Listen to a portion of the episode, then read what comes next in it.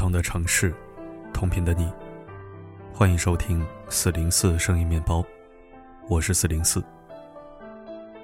最近邻居大哥把他爸妈接到身边生活了。过去他和父母长期两地分居，但现在爸妈年过八十，大哥琢磨着还是接到身边照顾比较安心。没啥大病，但小毛病真不少。大哥的父亲有风湿和痛风。走路颤颤巍巍，时不时就会摔倒。母亲有听力和睡眠障碍，还有些老年痴呆前兆。爸妈年纪越来越大了，就算没大病，也少不了来几种慢性病，离不开人呢。之前在网上看到，如今我们国家的人口平均寿命是七十七岁，也就是说，绝大多数的爸妈在六十多岁退休后，都会有十几年的养老生活。如果他们身体状态尚可，可以照顾自己，做子女的或许还能轻松一些。但若老人身体状态不够好，这十几年是需要被长期照料的。这场照料虽是儿女的本分，但经历过的人都知道，这其中的五味杂陈真是说也说不尽。曾在知乎上看到一个故事，因为争吵，某网友曾和父亲断联多年，直到一次父亲在外晕倒被紧急送医后，他才知道。八十岁的父亲患上了老年痴呆。虽然还有一定的自理能力，但对生活的认知和记忆力都下降了很多。一次，父亲身体不舒服，想独自去家附近的医院。尽管那家医院已经去过很多次，但他还是迷路了。当网友开车几小时，终于在路边找到父亲时，父亲甚至不记得自己为什么会在这里。那一刻，我真的很自责，因为父亲离不开人。所以网友不得不放下过往的心结，承担起照顾父亲的责任。他每天上班前先赶去父亲家做好一天的饭，下班后接着去照顾。给父亲买了定位器，防止他出门走丢。在家里装了监控，可以随时查看父亲的状态。照一日三餐给父亲打电话，提醒他吃饭睡觉。只要我忘记提醒，我爸一定会忘记吃药。尽管网友已经处处小心。但还是很难万无一失。有一次，父亲热饭，因为看电视忘记关火，差一点就把燃气灶给烧了。从那以后，网友把家里的电器几乎都换成了远程遥控的。照顾一个失能的老人，累是一定的，但也不是全无好处。网友父亲年轻时脾气古怪，很难相处，这才让父子之间多了很多心结。如今痴呆了，性格反倒变得开朗随和了。大概是把生活中不开心的事儿都忘了吧。另外，虽然记性差，但父亲总是惦着儿子，比如生怕他在外面挨饿。父亲的厨艺极差，却还是常常给儿子做红烧肉，打电话叫他回来吃。我也快五十了，但在我爸眼里，还是个不会照顾自己的小孩子。在故事的结尾，网友写了一段话，让人很触动：照顾身体越来越差的老人，是个漫长看不到头的过程。如果只把它当成义务，真的很难不绝望。但在我逐渐适应照顾父亲的生活后，突然很感恩，谢谢自己还有机会来陪伴父亲，还能弥补过往缺失的父子温暖。照顾身体越来越差的父母，自然应该是儿女们的义务。但也有很多人说，这其实很考验人性，因为这条路真的太苦了。一首当其冲就是身体的煎熬。曾在某音上看过一个视频，一个爷爷瘫痪在床十六年，一直是老婆和女儿轮流照顾他，每天把爷爷抬上抬下，清理他的排泄物，给他擦身体、喂饭、喂药。别看这些事儿琐碎，却容不得一丝错漏，从早到晚都要紧绷神经。十六年来，天天如此，一个行动不便的老人摔倒是家常便饭，偶尔家人出门拿个东西。就让爷爷自己在家待个十分钟，窗边还有护栏围着。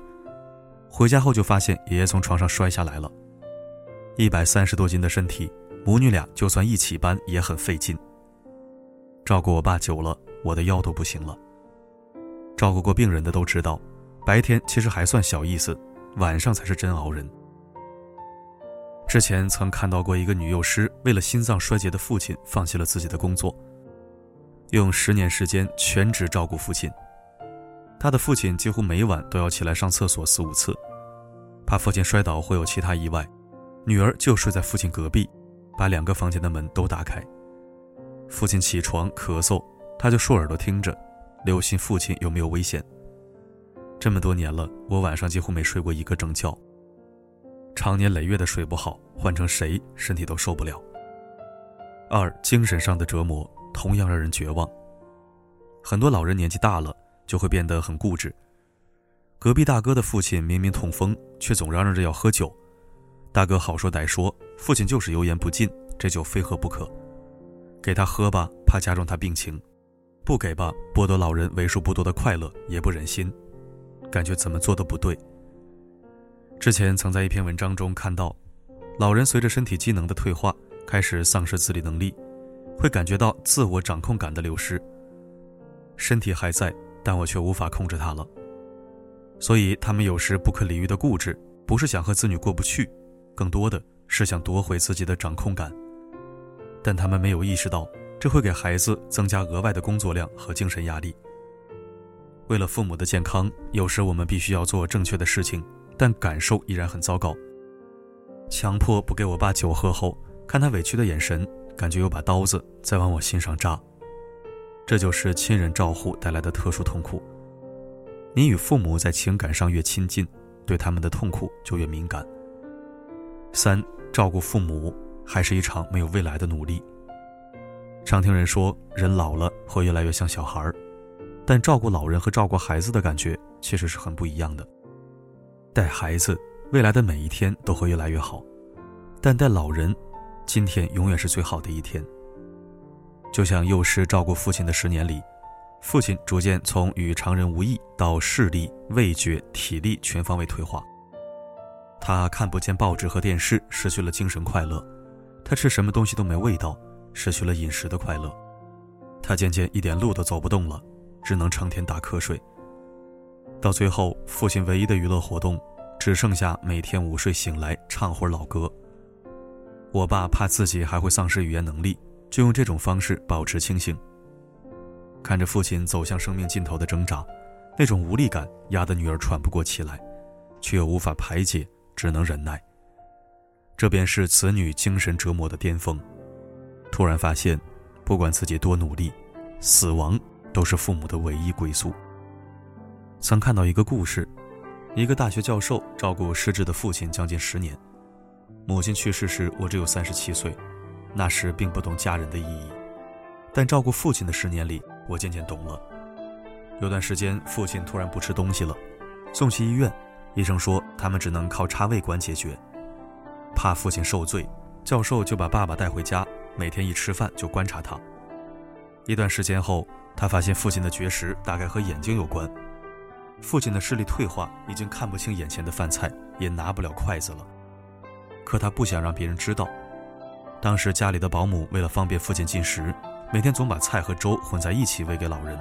老人不知道自己吃的是什么，开口问又感觉自己是废物，就索性不吃了。老人虽然年纪大了，很多能力退化了，但尊严还在。后来教授就让保姆还是把饭和菜分开，然后一个个夹给父亲。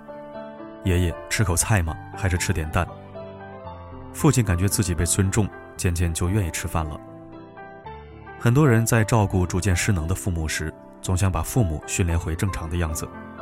体力退化的想逼他们多锻炼，说不清楚话的总希望他们能好好说话。但这位教授觉得，与其说是能力退化了，他更觉得是老人们找到了新的表达方式。我爸现在不论冬夏。有事没事就问我冷不冷，一开始我挺嫌烦的，只觉得他竟然连季节都开始分不清楚了。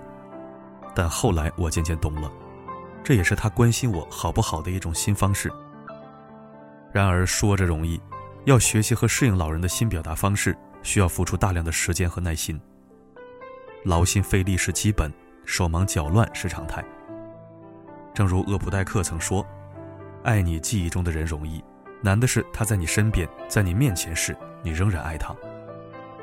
其实这位教授本可以把父亲送进养老院，他有钱有事业，前途一片大好，但他没有，他选择辞职，与世隔绝的照顾父亲十年，直到独立照顾我爸后，才会原谅曾经父母对我们的照顾，如果有任何疏忽和失手，是多么的不得已。作为照护者，才会理解和了解，我们自己也一直在犯错，也一直在学习。曾有人问教授：“有过后悔吗？”他摇摇头，淡淡的笑了。这十年来，我渐渐发现，其实不是父亲离不开我，而是我离不开他。如果没有他，我和这个家的联系就彻底断了。故事说到这里，或许很多人已经发现了，有一个很重要的东西，我始终没提。对，就是钱。的确，能如前文所说，全身心投入照顾父母的子女，都有一个共同点，不差钱。但这样的人在现实中太少了，更多的人不是不想孝顺，但没钱成了压垮他们的最后一根稻草。爸妈的医药费是长期开销，我不上班赚钱，怎么给他们买药呢？钱把养老这个本就残酷的命题变得更加残忍。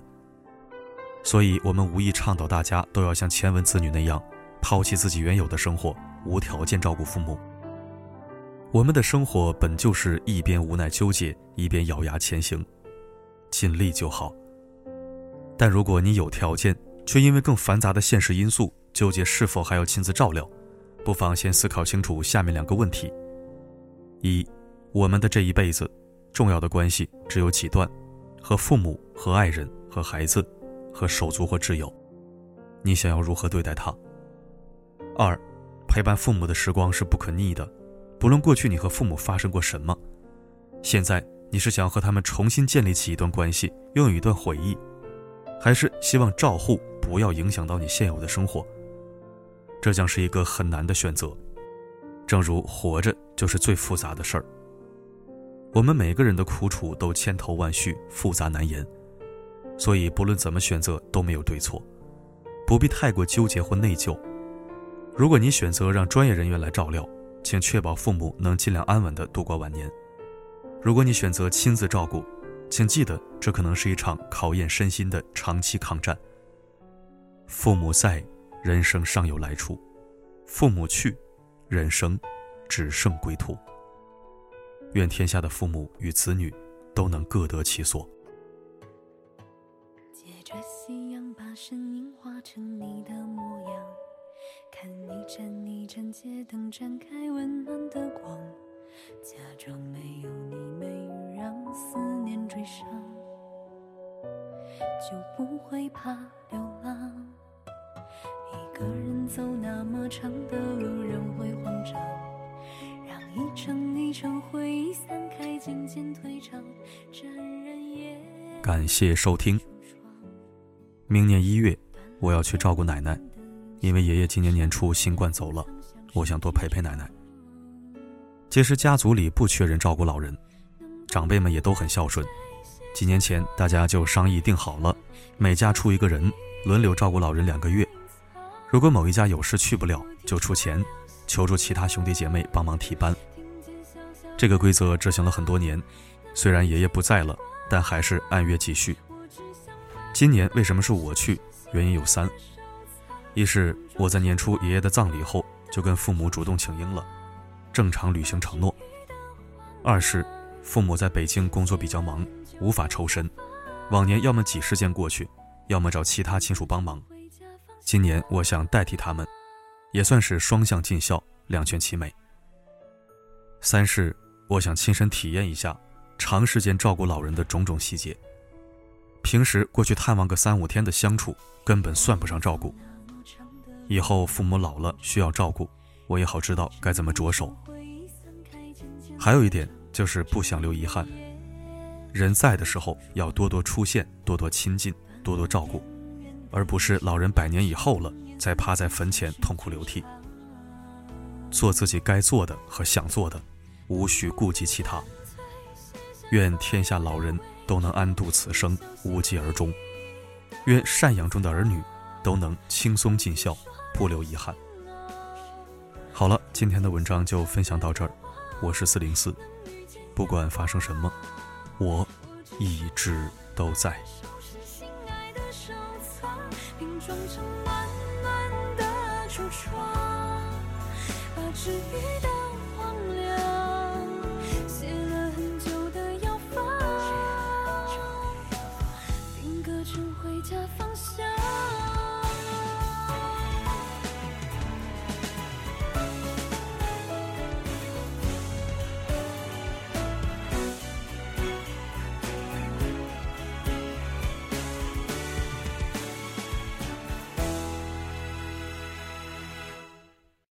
能不能干脆卸下所有的伪装，别小心翼翼的隐藏？